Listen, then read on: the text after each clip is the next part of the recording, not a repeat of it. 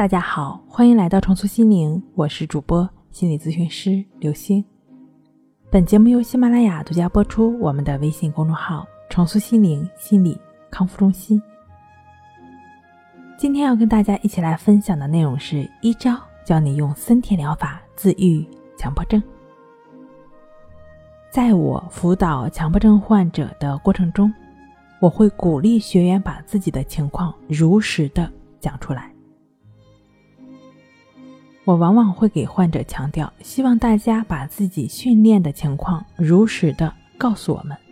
当然了，如果是了解我们方法、了解我们节目的朋友呢，相信对于我们训练方法也不陌生，他们就是关系法和意志法。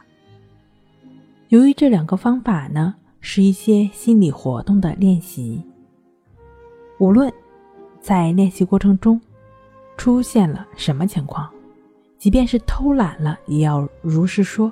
我当然不会去谴责大家，我只会帮助大家去接纳自己偷懒这一事实，在这个上面练习顺其自然。当大家能够坦然地说出自己偷懒了，表示大家在顺其自然上有所进步了。在进行咨询的强迫症患者中。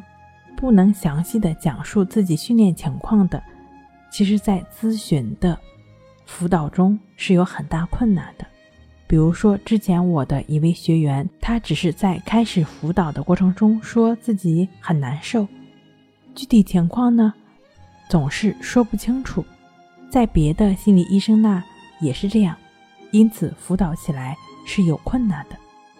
作为指导老师，要去猜测他可能是哪里出了问题，一一去问。大约三个月后，在老师的引导下，他能够大致的讲述出自己的状况了。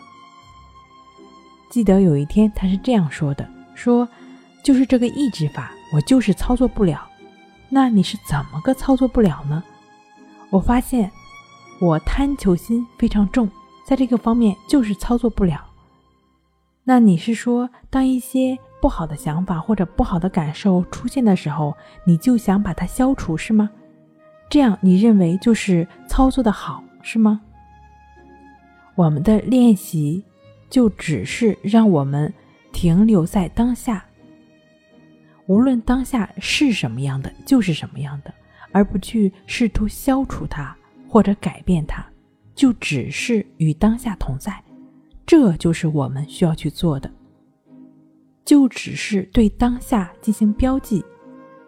还有一位强迫症患者，由于在指导期间呢，家里出现了一些状况，所以他的咨询中断了一段时间。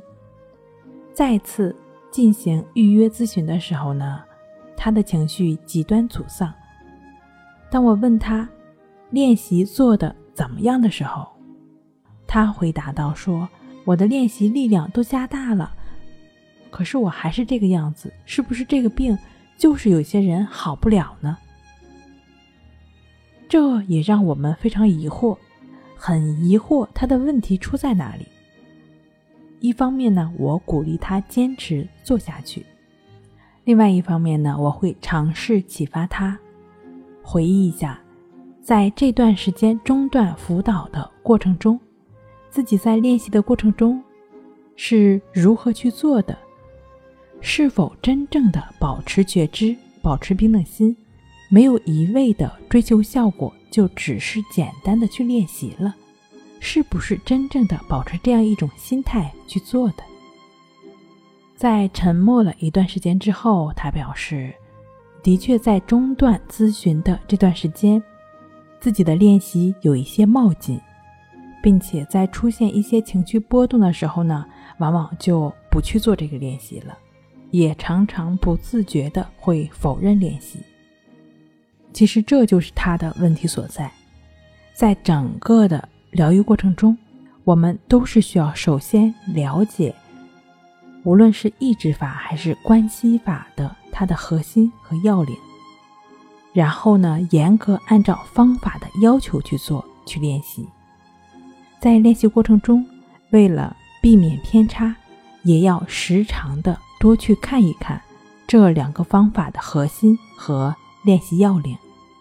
另外的话呢，就只是一门精进的简单练习，不做任何的效果期待。当你正确持续练习一段时间之后，你会发现自己的状态一定会有不错的改善。那正确持续的坚持下去，你最终也都是可以完全帮助到自己。好了，今天跟您分享到这儿，那我们下期再见。